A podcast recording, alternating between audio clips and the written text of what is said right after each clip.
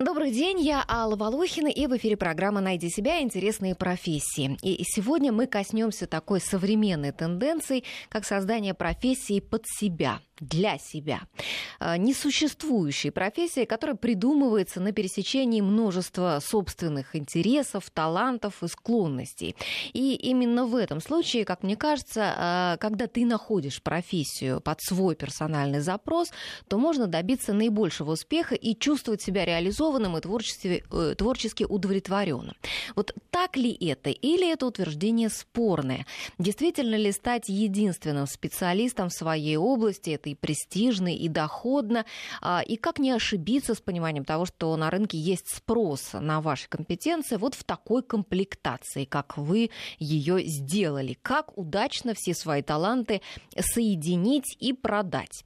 Сегодня у нас в гостях человек, которому это удалось. Это историк кулинарии, а конкретно русской и советской кухни Павел Сюткин. Павел, здравствуйте. Добрый день, дорогие друзья. Итак, профессии историка кулинарии как таковой нет, да?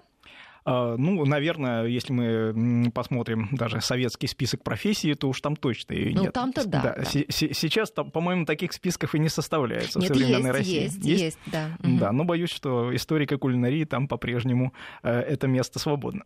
Но фактически вы под себя каким-то образом ее создали. Вот как это придумывалось? Ведь, а, наверное, знаете, не с самой юности это мечтали. Вы да? знаете, э, я всегда здесь вспоминаю прекрасную фразу о Генри. Э, дело не в дорогах, которые вы выбираете, то, что вас самих заставляет выбирать дороги. А, в какой-то степени это действительно очень правильно. Невозможно придумать э, профессию для себя, невозможно а что-то э, сделать, ну, скажем так, просто игрой ума, как-то насильственно. Нет, на самом деле это все должно вырасти, естественно, абсолютно путем, и просто до этого нужно дойти. Понятно, что в детстве, как и любой мальчишка, я мечтал стать пожарным, летчиком, летчиком, космонавтом, но уж никак не историком кулинарии. Вот. Но, тем не менее, жизнь э, сложилась таким образом, что еще до э, перестройки при Советском Союзе э, я, закончив институт, защитил еще и диссертацию по истории кандидатскую. Потом, конечно, жизнь закрутила, и ясно, что в 90-е годы зарабатывать наукой было невозможно. Вот поэтому была большая полоса государственной службы, бизнеса. Ну, а вот в последние там, уже 6-7 лет, наверное, э, так сложилось, что я могу вернуться к тому, как всегда я говорю, э, чем не доигрался в детстве. Ну, вот э, историк кулинарии, он больше историк или кулинар? Э, понимаете, э, дело в том, что невозможно изучать э, бытовую историю, неважно, кулинарии, там, культуры, поэзии, там, костюма, не разбираясь в сути проблемы. Да? То есть, действительно, самые, ну, скажем, ну, такие неожиданные открытия, так, настоящие бриллианты ждут нас, вы правильно сказали, на стыке различных профессий. Собственно, это мы замечаем не только в истории, но и в технике, в каких-то, так сказать, естественных науках, да, да, на стыке разных профессий, разных дисциплин возникает некая серая область, которой вроде бы никто никогда и не занимался, но как только начинаешь ее копать, ты понимаешь, что это настоящая золотая жила. Но, а, наверное, мне кажется, и а, вот то, э, о чем вы говорите, это, мне кажется, тоже моя мысль подтверждает, что невозможно прийти к этому а, в юности, да, вот как первую профессию себе так найти. Это сложно, наверное, да? Я думаю, а да. когда уже имеешь э, достаточный опыт э, там в какой-то выбранной профессии и жизненный опыт, да, и тогда уже тебе этот опыт что-то подсказывает. Ну, конечно, ну, как невозможно стать там писателем, например, да, хорошим писателем, да, там 18-20 лет, не имея ни жизненного опыта, ни понимания жизни, жизни, ни Хотя некоторые знания выстреливают характеров. достаточно ну, рано, да, но ну, это, это в виде исключения скорее, даже да, скорее. скорее исключение, которое подтверждает общие правила. Да, так точно, точно так же невозможно прийти к какой-то ну, серьезной профессии без ну, того, чтобы... придуманные под... индивидуально, да, под себя. Ну, в какой-то степени, да. Угу. Действительно, нужно иметь какую-то и смелость, и решительность, чтобы вот э, действовать. На вот. самом деле жизнь должна просто подвести. То есть это, как я уже сказал, не э, вопрос фантазии, а вот займемся-ка мы сегодня историей кулинарии, скажем, мы, да, сев за стол. Ну а с чего вот действительно кулинария все-таки взялась? Вот откуда Нет, она кулинария, взялась? естественно, взялась совершенно и таким э, простым э, житейским способом, потому что и я, и моя супруга Ольга, с которой мы выступаем таким научным тандемом, а, готовя наши книги, да, и выступления, и статьи, а, все мы родились, естественно, в кулинарных семьях. И моя мама, и ее э, семья всегда прекрасно там прекрасно готовили, ну, то есть разбирались не были, в этом. Не да, то есть это не, не поварами, было... просто нет, хорошо нет, готовили. Нет, это были не профессиональные повара, но тем не менее в семье это поощрялось, развивалось, и, ну, я помню, так сказать, наши э, домашние там встречи гостей, там какие-нибудь 70-е годы, когда, так сказать, множество гостей говорило, ну да, ну так, да, мы даже в ресторанах не ели. Ну, если это, конечно, про советские рестораны, может быть, невелика и гордость, но тем не менее это был хороший показатель качества. А почему именно а, русская и советская кухня? Вот а, в разные же времена у нас были в моде и там японская, да, итальянская, там, может быть, не знаю, грузинская, ну, самые разные кухни. Ну, наверное, все таки это, опять же... Корни, да? Был, вот был, да, корни. ну, конечно, это корни, это ну, было бы странно, если бы я там начал заниматься итальянской кухней. Вот. А другое дело, что нужно э, четко понять, что чем больше мы занимаемся, так сказать, нашей историей, ну, я имею в виду историей кухни, кухни, кулинарии, тем больше мы понимаем, как э, важно было вот это кулинарное взаимодействие различных культур, различных народов в рамках нашей русской кухни. То есть мы э, чем дальше, тем больше понимаем, что это не просто вот те самые каши, блины и э, щи, да, пресловутые, которых мы вспоминаем сразу при слове «русская кухня», а это огромный пласт культуры, огромный пласт взаимодействия разных народов, Э, личностей, поваров, э, культур целого мира. Ну, это вот э, как на русский язык оказывали большое влияние языки других стран, да, других народов, также и на русскую кухню тоже ведь оказывали большое влияние кухни зарубежные. Конечно, конечно, это и, и это на самом деле правильно. То есть ни одна изолированная от внешнего влияния культура, она, ну, как не может развиваться гармонично длительное время. И мы понимаем, что русская кухня расцветала тогда, когда она была в тесном взаимодействии, в гармоничном а, контакте с кухнями других стран. А как только она оказывалась в изоляции, какой-то там насильственной или там естественной, это приводило, ну, к чему приводило? Вспомните поздние советские времена, и вам сразу станет понятно, во, во что выродилась э, великая русская кулинария там году так 1980-м. Ну, а была ли она э, великая русская кулинария? Вот давайте начнем, может быть, так подальше туда отойдем, когда, вот вы говорите, взаимодействие разных культур очень влияет в положительную сторону. Но ведь, скажем, 17 18 век, да, простой народ ведь не путешествовал, и даже и, и там из своей деревни-то не выезжали, не то, что там куда-то за границу. Вот как тогда это? Ведь, насколько я вот почитала э, в исторических материалах, а, пища была достаточно скудная, да, неразнообразная и так далее. Вот э, давайте проследим какой-то ну, путь развития. Смотрите, угу. и так, и не так. То есть понятно, когда мы говорим о каком-то массовом приходе там, в русскую кухню, иностранной культуры, у каждого из нас э, там возникает ну, там, начало XIX века, да, вот эти русско-французские э, контакты, да, русская знать, которая там полностью офранцузилась, говорила на французском, ела французские э, устрицы и запивала их французским шампанским. Но на самом деле, конечно же, это кулинарное взаимодействие, оно было и века, если не тысячелетия а, назад до этого. Просто мы не задумываемся об этом, а на самом деле, ну, давайте копать просто глубже. Отойдем на там, 100 лет, это Петровские времена, да, приходит кухня немецкая. Отойдем дальше, так сказать, это огромное влияние а, скажем, Византии. И так копать можно до самого вообще начала. Ага, давайте начнем копать буквально через минуту после рекламы. Найди себя. Интересные профессии с Аллой Волохиной.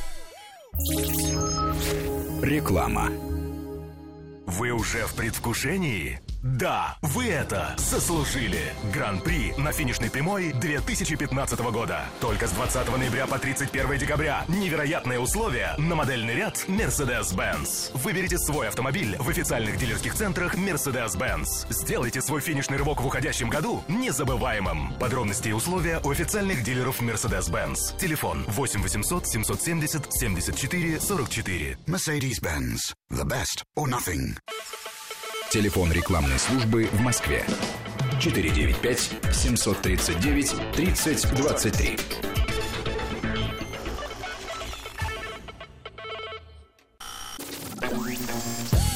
Найди себя.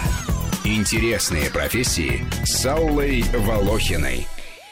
Я напоминаю, сегодня у нас в гостях историк русской и советской кухни Павел Сюткин. И наши слушатели тоже могут присоединяться к нашему разговору. Вы можете задавать свои вопросы, а, писать сообщения нам на WhatsApp на номер 8 903 170 63 63. Можете присылать, если вам удобнее, смс на портал 5533. А, Первым словом пишите «Вести». Ну и также телефон мы тоже сегодня планируем задействовать в нашей беседе можете нам звонить. 232-1559, код Москвы 495. Если у вас будут какие-то э, вопросы по истории русской и советской кухни, и, может быть, истории, может быть, вопросы э, по работе, по профессии историка кулинарии, тоже можете э, задавать вопросы э, Павлу Сюткину. А, я знаю, Павел, мы, э, вы приготовили для наших слушателей загадки какие-то кулинарные, интересные. У нас уже был в нашей программе такой опыт, когда к нам приходил рассказывать о своей профессии экскурсовод, и тоже загадывал загадки, и нашим слушателям понравилось, и все были довольны, с удовольствием отвечали.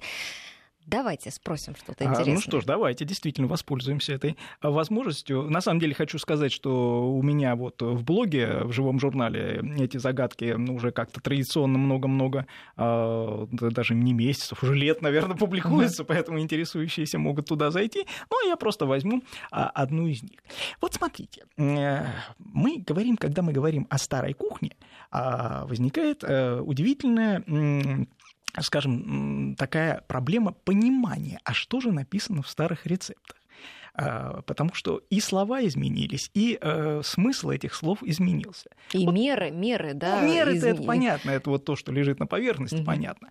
А вот э, просто слова обозначают другое понятие. Ну, простой пример. Э, вот э, уха, да, что казалось бы проще, да, э, суп из рыбы, да, вот, он делался, да, из разных э, рыб, но, но обычно из э, какой-то конкретной, да, уха осетровая, уха э, налимья, мневая, как она называлась раньше. А вот был в русской кухне э, блюдо, которое э, делалось из разных рыб, и называлось оно кавардак кавардак, угу. казалось бы, да, ну, меньше всего у нас, да, кулинарные ассоциации при этом слове.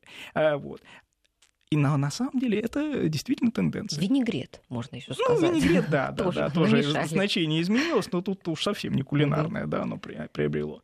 И вот я просто нашел для вас специально такой же аналогичный пример в словаре э, поваренном, кондитерском, Бреспешничем и дистиллаторском, изданном в 1795 году.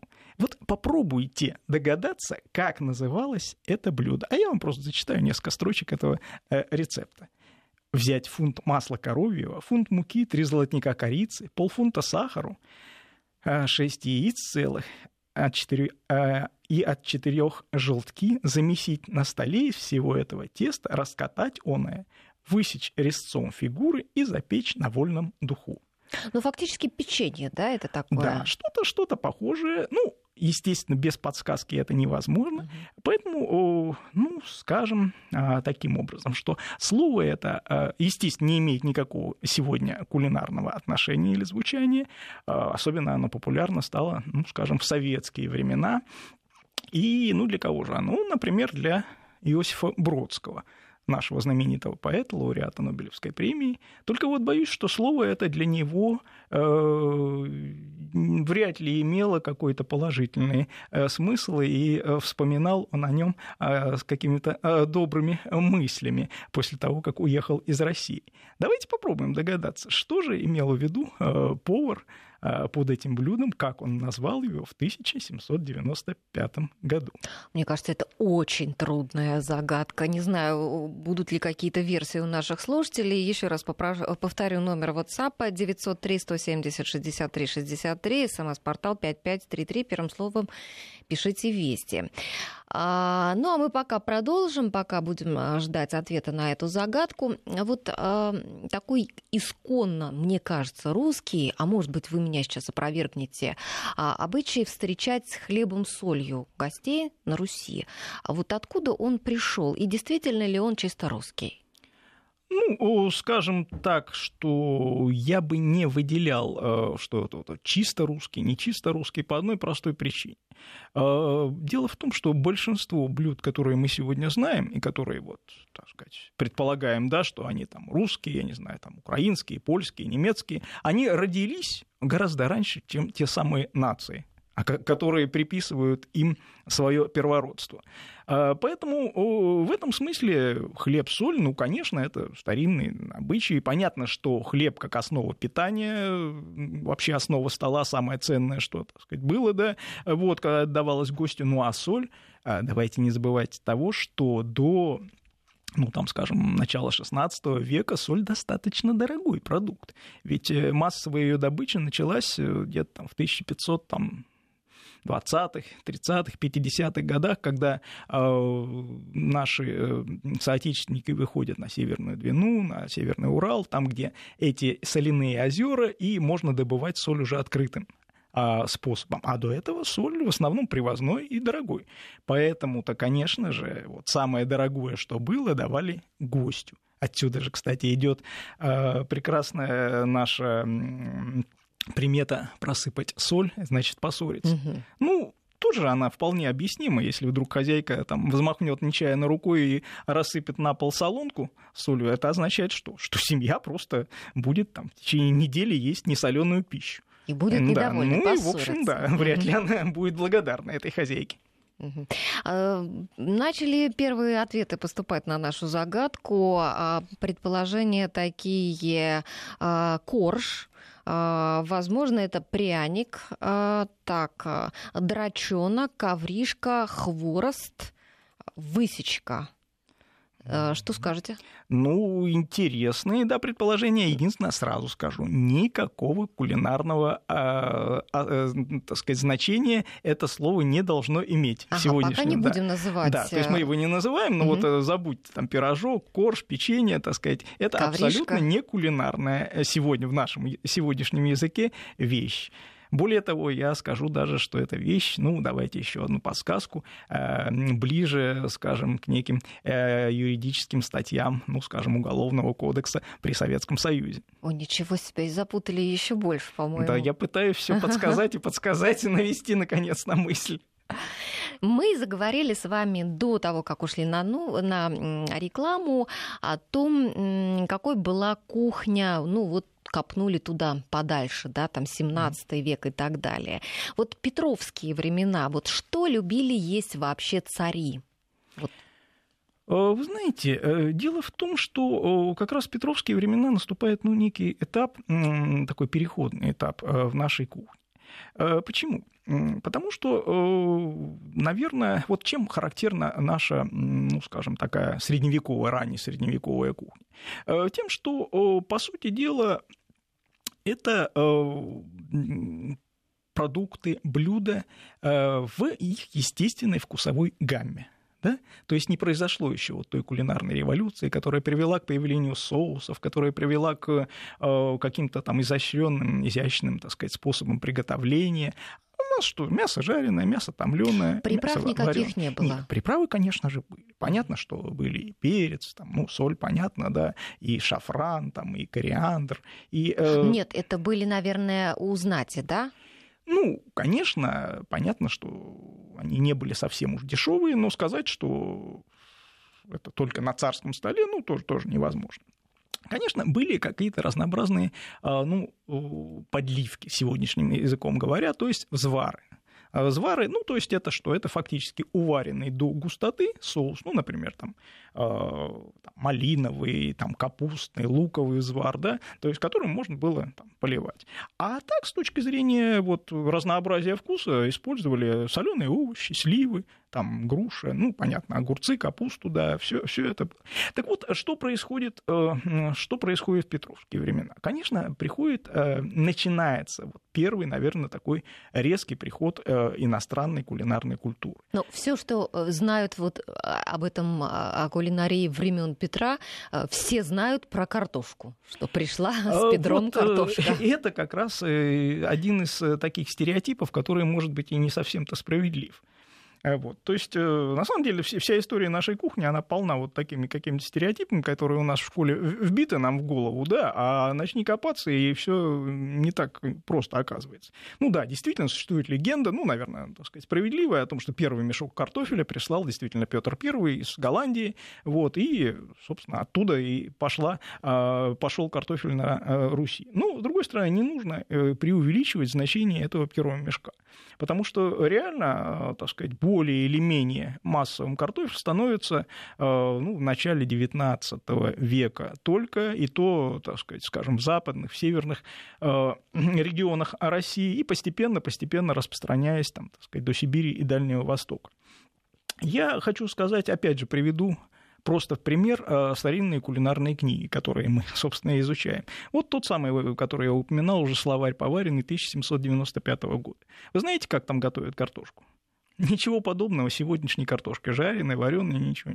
А Там кар- готовят картошку, с, картофель с сахаром, э, каши из картофеля. Вот такого ну, рода. Ну, каша это пюре, наверное, Экзотические, да нет, они делали его, там, просто запекали э, там, э, в печи, например, там, иногда там, с молоком, с водой там, или просто с бульоном. Вот, то есть на сегодняшний вкус это ну, совершенно странно. А что это такое? Это эксперименты то есть не знали еще, как реально с ним поступать. Э, то есть фактически это ну, некий, даже в конце 19, 18 века, видите, это ну, некий такой экзотический э, продукт. Да, что там говорить? Есть статистика о том, что э, даже в конце 19 века, уже 1000 880-90-е годы, картофель занимал всего лишь 5% посевных площадей в России, Российской империи. А, так что при всем как бы уважении к этой культуре и воспоминания о Петре, а, нужно все-таки понимать, что поистине массовым он стал при Советском Союзе. Картофель. Да. Вопрос пришел к нам на СМС-портал. А, мы говорили о том, что фактически придумана да, профессия историка кулинарии, что она уникальная, редкая. И спрашивают, а какую же нишу занимал Похлебкин? Ну, действительно, вы совершенно справедливо говорите, что Похлебкин, да, он работал действительно в этой нише. То есть, ну, я, я изначально, так сказать, не стал говорить, что мы а, абсолютно уникальны. Да, сегодня, конечно, и сегодня, и там, прежние годы есть э, ряд специалистов, которые действительно э, работали вот ну, в, их, в этом наверное, направлении. На а, пальцах одной руки примерно, а, да, да, да? Да, да. Ну, если мы говорим, конечно, о прошлом, то это, конечно, э, советском нашем прошлом. Опять же, это, конечно, Похлебкин. Это такой специалист, э, профессор Николай Ковалев, э, работавший в Санкт-Петербурге, который во многом даже до Похлебкина, так сказать, вот копал эти все вопросы и, собственно, рассказал, например, нам, зачем была нужна четверговая соль. А, вот тоже такое старинное русское блюдо. Мы начинаем понимать, а, какую роль оно играло. Вот, э, собственно, сегодня тоже эта тема ну, абсолютно не уникальна для нас. Так что мы, на самом деле, мы и рады тому, что она становится популярной, и она привлекает обсуждение, споры, различные мнения. Ну что, пришли ответы, еще очень много ответов, и надо сказать, что среди них я вижу и правильные. А, баланда, а, голубцы, самогон, каравай, высечка, и а, два человека написали, три человека написали тунеядец. Прекрасно, прекрасно. Я хотел бы поздравить этих людей, потому что вопрос этот абсолютно правильный. Именно так это блюдо и называлось – тунеядцы. Вот Республика вот. Татарстан, Санкт-Петербург, два человека, вот поздравляем с правильным Да, да. ответом. Ну, а по поводу Иосифа Бродского, мы все помним, что он в свое время сидел именно по статье за тунеядство. Вот в этом была подсказка. Ну что ж, прервемся и вернемся через пару минут. С Аллой Волохиной. Мы сегодня обсуждаем профессию историка кулинарии. У нас в гостях Павел Сюткин. И пришел вопрос от слушателей наших. э, Как часто на Руси до XIX века в крестьянской среде ели мясо и рыбу? Ну, рыбу даже очень мало ловили, да, вот э, там, не знаю, в 17-18 веке. Э, На самом деле, смотрите, конечно, э, нужно четко понимать, что э, вот все сегодняшние рассуждения о том, насколько там богат был крестьянский стол, они немножко от лукавого. Конечно, стол был э, достаточно беден, он был разный, в разных губерниях, э, в разное время. э, Вот. Ну, конечно, всегда можно сказать, что мясо, ну, это скорее такой, так сказать, праздничный элемент стола, а повседневное – каши, бобовые, крупы – вот то, то, что, собственно говоря, было каждый день на крестьянском столе. Рыба – другое дело. Мы же не забываем про э, пост, а, соответственно, более 200 дней в году, ну, как-то надо было ну, обеспечивать белковую пищу. И в этом смысле рыба и грибы те же а, были, конечно, прекрасным подспорьем в этом смысле. И рыбный стол был гораздо богаче, чем Вот, сегодня. а бобовые тогда еще не были в ходу. Ну, в меньшей степени. То есть, конечно, да, мы уже видим, э, скажем, фасоль, которая называлась э, на французский манер харикоты в старых э, поваренных книгах. Вот, ну, понятно, что это более такое южное, скажем, растение. А вот, скажем, яйца когда появились? Ну, они появились издавна, собственно, не, невозможно да, поставить какую-то точку в истории и сказать, вот здесь, Колобок, да, да, да, колобок. Из чего колобок, куда колобка? Другое дело, смотрите, что э, само слово яичница, вот казалось бы, да, самое примитивное, самое то, что приходит в голову, она-то как раз была достаточно редка. Почему? А, То есть в домострое, например, э, это 1550 год, э, да, яйца, конечно, упоминаются, но в основном как э, либо сделать какую-то выпечку с яйцами, да, либо там еще, ну, вот разные блюда, там, вот, например, там фарш какой-то изрубить, да, смешать с яйцом. Ну, вот, потому и- что меньший расход, да? А, смотрите, во-первых, яйца были меньше, сами просто по Да размеру. вы что? А, Конечно, то есть у нас э, первые там какие-то ну, окультуренные да, породы кур, они появляются гораздо позже. Поэтому там на яичницу нужно было этих яиц уже там не 2-3, а там, Как не у нас знаю, сейчас с десяток. перепелиные. Да, да. Ну, не перепелиные, конечно, но все-таки раза там в полтора меньше. А второе, естественно, как и э, везде, и во всей Европе, например, э, так сказать, э, ну, всегда считалось, что лучше вырастить курицу из яйца, чем съесть ее, да, съесть это яйцо, которое вот еще ничего из себя не представляет.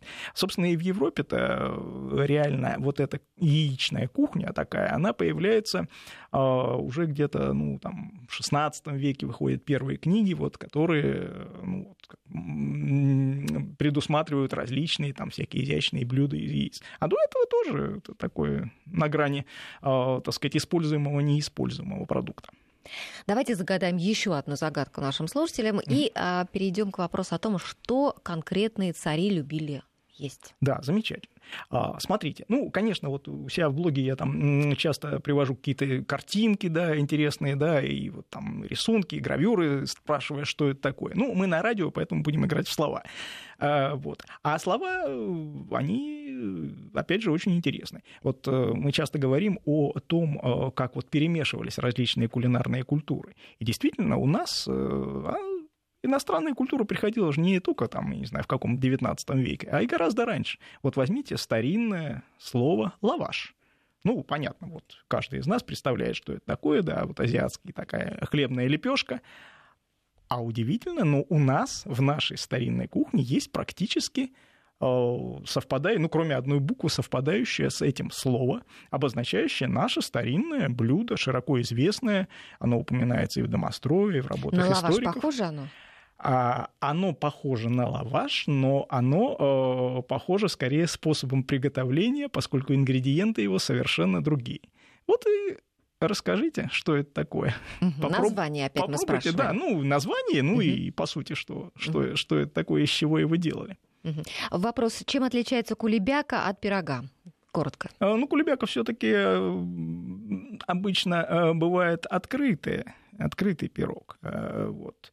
И, ну, чаще все-таки кулебяка мы говорим о том, что она рыбная кулебяка. Хотя, еще раз повторяю, каких-то правил жестких в этом смысле нет, потому что вот мы проехали э, буквально в прошлом месяце весь Кольский полуостров, изучая поморскую кухню, и уж насмотрелись там, так сказать, этих и кулебяк, и рыбников, и курников, и, поверьте, они все достаточно разные э, в разных регионах, э, так что вот русская кухня, она тема хороша, что она очень разнообразна, и э, в этом смысле не зациклена на каких-то жестких правилах. К царям. К царям. То есть, что же ели наши цари. Да. И, а. может быть, какие-то конкретные вот именно цари, ну, какие-то конкретные ну, смотрите, блюда. конечно, можно перечислять э, ну, какие-то любимые блюда наших царей.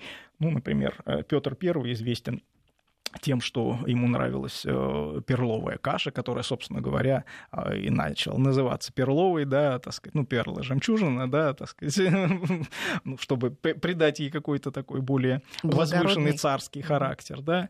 Э, известно, что, например, Елизавета, несмотря на свой, как бы, так сказать, царское величие, да, предпочитала очень простую пищу, и ее французские, немецкие повара просто хватались за голову, когда она просто э, заказывала вечером кусок буженины на, на ужин и больше ничего.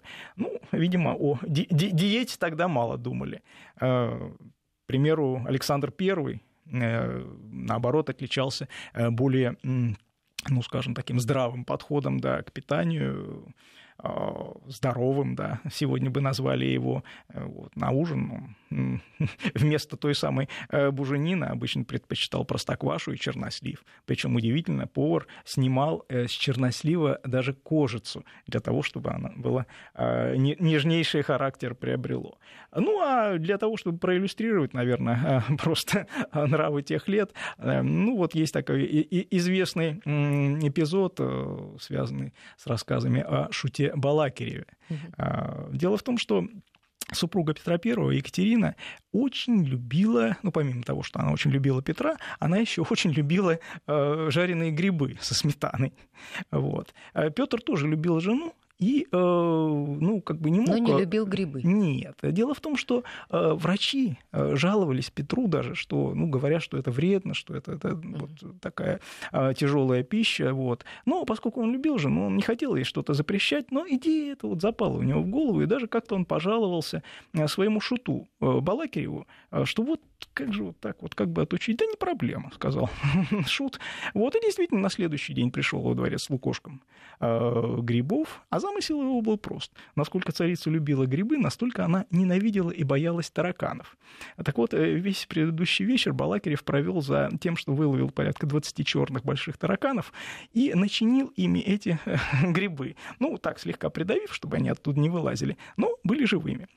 Придя к царице, естественно, показал э, корзинку, так сказать, тут же послала э, на кухню, чтобы все это приготовили. Балакиров лично проследил, пошел на кухню, естественно, сказав поварам, что это замысел самого э, царя, и чтобы они не, вздумали оттуда убрать тараканов. Ну, естественно, блюдо подали, царица разрезала, съела, не обратив внимания. А Балакирев, открыв этот э, гриб, разрив, увидел таракан. Боже, схватился за голову и убежал. Пах, позор, позор мне. Вот, царица тут же, побледнев, а, бросилась к лукошку и открыла э, его и посмотрела, а что же там в живых грибах. И оттуда выпал черный таракан так упав, и отучили. Упав, да, так сказать, без чувств, она, тем не менее, так сказать, отучилась от, от, от этих грибов, а говорят, что Петр Алексеевич был очень благодарен своему шуту за эту милую э, находку. Да, действительно милая. Ну, хорошо, вот о царях мы немного узнали больше э, благодаря вам, вашему рассказу. А давайте поговорим о писателях. Вот благодаря Софье Андреевне и ее поваренной книге мы довольно много знаем, как питались в семье семье Толстых. А, и э, она, конечно, была не историком кулинарии, но вот по ее книге мы можем а, представлять, какие были традиции да, в ее семье, в их семье. А, в частности, завтрак у них был почему-то в час дня.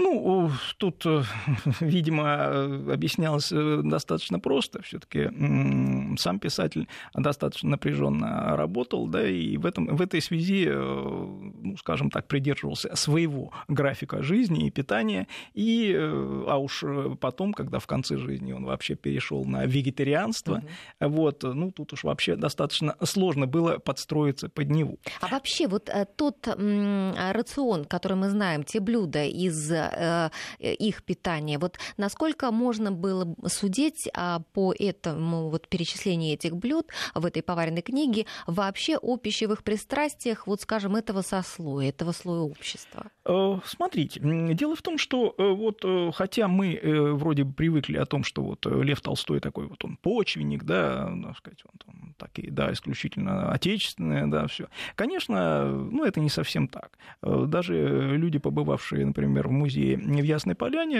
им покажут, например, а, листы, которые а, заказывала Софья Андреевна в лучших универмагах Москвы. И, уверяю вас, там будет и виноград, и иностранные сыры, То есть и не вина, всё и портер. Просто, как да, представляется. Да, да, да. Поэтому не нужно, не нужно видеть Льва Толстого как исключительно какую-то одномерную такую фигуру. Он был ярким и э, таким мощным человеком со всеми страстями. Прервемся на новости с Аллой Волохиной. Мы задавали нашим слушателям загадку о том, а, какое блюдо похоже приготовлением на лаваш и похоже названием на лаваш, но не похоже по вкусу. У наших слушателей есть э, варианты, их немного, а, два только варианта. Один вариант лапша, вот несколько сообщений с ней пришло, и еще один вариант а, леваш, лепешка из ягод или пирожок с ягодами или вареньем. Ура! Это правильный ответ. То есть вот этот ли ваш? Да, да, да, да. Давайте я просто а, прокомментирую. На самом деле, действительно, смотрите, удивительная вещь. Э, вот что читаем домостроя, это леваши, левашники. Что это такое было? брали, протирали ягоды через сито, добавляли немножко яблока туда, ну, чтобы связывающее вот это желе образовывалось, намазывались на доску ровным слоем, ну, не, не очень толстым, и либо на солнце, либо в печь. В результате образовывалось ну, что-то похожее на сегодняшний мармелад. Да, вот такая, представляете, такой широкий лист тонкого, тонкого мармелада. А дальше он использовался, понятно, и как сладкое, и как начинка в пирожки. Если он был со сливами, таким немножко кисловатым вкусом, добавляли в похлебки, в супы. Но обратите внимание, вот как близки были эти кулинарные культуры, разнесенные на тысячи километров. Вот сегодня э, есть, э, если вы пойдете на какой-нибудь рынок, да, вот где торгуют э, всякими закавказскими товарами, да, то вы можете спросить, и вам обязательно покажут такой товар, как лавашана. Лавашана. Что это такое? Азербайджанские торговцы покажут вам маленькую, свернутую в трубочку, э, значит, вот такой лист из э, ягод, ну, засушенных ягод. Вот практически левашник, лавашана, а в основе это что? Тот самый лаваш, то есть блин, обычный, так сказать, кусок, ну, тесто, да, просто запеченный. А какой это век, вот лаваш? Вот э, это все настолько глубоко уходит вообще в нашу, наше прошлое, что понять это невозможно. То есть, да, он упоминается в домострое, но это 1550-е годы. Понятно, что и до этого существовало давным-давно. Проблема нашей истории, в том числе кулинарной, в том, что первые э, какие-то вот исторические записи, летописи, это 9-12 век а что было раньше, мы можем только догадываться. Угу. Ну, а вот одна из а, сегодня самых актуальных проблем, связанных а, с продуктами, с едой, это фальсификация продуктов. Но ведь она была и в далекие времена на Руси, да, вот, скажем, в XVIII веке я у вас же в блоге прочла, что подделывали муку, для увеличения веса прибавляли разные порошки, гипс, мел, тяжелый шпат и химическим путем даже увеличивали ее влажность. Это все было в XVIII веке. Да ужас, что творилось, да, сегодня даже трудно представить. Ну, просто сегодня, скажем так, эта подделка продуктов никуда не исчезла, она просто стала более изощренной. Ну, на самом деле, смотрите, вот почему никогда мы не говорим о, там, подделке продуктов, ну, в каких-нибудь, там, я не знаю, в 15-16 веке. Почему? Да потому что все друг друга знали, потому что натуральное хозяйство, потому что если там Иван что-нибудь продаст, какую-нибудь муку с гнильцой, да, то завтра Петр ему там настучит по голове, да, потому что все он знает, где, где кто живет. А когда расцвела э, фальсификация? Когда огромные массы людей начали прибывать в города, в промышленные центры с развитием промышленности, когда вот это уже все терялось. Естественно, то есть это уже 18-19 век. Э, да, пытались бороться с этим, да, еще при Петре принимали указы о там, продаже а, значит, там, гнилого мяса там, и так далее, наказывали за это. Ну, конечно, как э, более или менее, ну, такое серьезная уже там, сфера науки, скажем, так сказать, борьба с этой фальсификацией, это конец XIX века. Ну вот Россия же стала даже первой страной в мире, где в узаконенном порядке в начале XVIII mm-hmm. века стали применять ветеринарно-санитарный а, предубойный осмотр скота. Совершенно верно, да. Так сказать, это было, но с другой стороны, давайте говорить, что контроль за этим в те времена а, занималась полиция, так называемая торговая полиция ее отделение, и э, в журналах тех лет э, можно встретить а, совершенно очаровательную фразу «ленивая торговая полиция». Ну, она все это, это все объясняет, по сути дела. Вот. А, конечно, вот э, более или менее организованно, это еще раз повторяю, это конец XIX века, и связано это с двумя именами профессора Каншина, который э, вот впервые написал книгу, так сказать, о физиологии питания, и Михаила Игнатьева, э, еще одного, э, так сказать, нашего известного ученого, кстати говоря, он э, муж той самой Пелагеи Павловны Александрова Игнатьева, автора э, великолепного кулинарного учебника. Так он, он руководил как раз вот э, тем, что сегодня называется санэпиднадзор. Да, в Санкт-Петербурге, на петербургских бойнях. Обратите внимание, тогда он уже э, фактически э, штатский генерал-майор, то есть статский советник. Действительно, статский советник — это потомственное дворянство ему давалось какое значение уделялось тогда властями вот этому санитарному контролю. А насколько эффективным оно было? Э, ну, в то время уже достаточно эффективным. То есть, конечно, если мы говорим о крупных центрах, Москва, Санкт-Петербург, э, да, уже ну, как-то более или менее удалось тогда наладить. Но, конечно, опять же, если мы рассказываем о каких-то мелких лавках, о каких-то, э, ну, том самом общепите, да, то, ну, там все это было очень относительно. А, поэтому, конечно, когда какой-нибудь там хитровский рынок в Москве мы смотрим и э, читаем у Гелеровского, чем там кормили людей, то, да, волосы встают дыбом, даже зная сегодняшний общепит. У нас остается э, примерно месяц до э, Нового года. Вот как э, формировался э, новогодний стол? Э, ну, в разное Ведь... время, естественно, по-разному, да. да. То есть, если мы э, говорим, ну, там еще таких э, временах Российской империи, да, хотя и поздней, да. То, ну, ну, в те что, времена был рождественский, что? Ну, скорее. Ну, естественно, рождественский, да, понятно. Ну, там плавно перетекал. вот, что естественно? Естественно, птица, жареная птица, да, это ну, абсолютно неизбежная такая часть меню. Так вот, в Санкт-Петербург накануне Рождества за две недели Э, доставлялись э, тысячи тонн этой птицы битой. Причем из, э, не только из прилежащих областей, там, но и везли из, чуть ли не с Урала, из Сибири. Железная дорога Николаевская организовывала специальные поезда, на которые доставлялась эта птица в столицу. Представляете, какой был огромный спрос. Ну, практически каждая семья жарила гуся, утку. Вот. А так, ну что, ну, конечно же, любая, как и любая праздничная еда, она предусматривала целый ряд наших традиционных блюд. Ну, например, студень, да. Ну, как без него может э, быть э, наш Но а, вот, праздничный кстати, стол? студень, он был именно праздничным блюдом. Ну, смотрите, опять же, он э, проделал огромную эволюцию. То есть, если мы говорим про студень, да, вот тот еще старый-старый, то что это такое? Это обычно, да, вот эти кусочки там волокна мяса, залитые серым неопрозрачным бульоном, да. Вот. Нет, это вкусно, это прекрасно, но назвать это там каким-то парадным блюдом, наверное, сложно.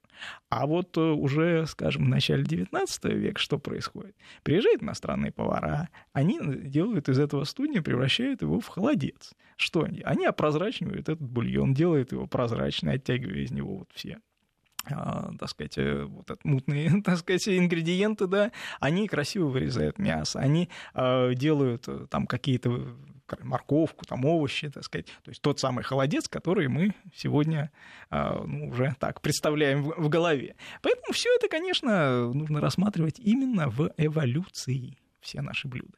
Вот. Точно так же, как и э, ну, хит нашего новогоднего стола салат оливье. Да. Да, ну как, как же без него? Никак. Да, ну понятно, что, так сказать, благодаря, благодаря Гелеровскому мы, опять же, а, понимаем, когда он примерно возник, да, Люсьен Оливье, а, повар, который руководил рестораном «Эрмитаж» в Москве, вот, кстати говоря, в том же доме, где сейчас находится театр школы современной пьесы а, на, на бульвар. Вот 1860-е годы. Вот оттуда, оттуда он растет. Только вот э, в советские времена он превратился в салат столичный, из которого еще исчезли рябчики, а, раковые шейки и появился зеленый горошек. Но, тем не менее, 150 лет фактически мы на Новый год салат оливию готовим, и, наверное, в этом году тоже многие будут готовить. Большое спасибо вам, Павел. А, сегодня у нас был очень интересный человек в гостях, человек с профессией, которую он фактически сам для себя создал. Очень редкая профессия, историк кулинарии. Это был у нас сегодня Павел Сюткин. Спасибо всем, кто нас слушал. Всего вам доброго.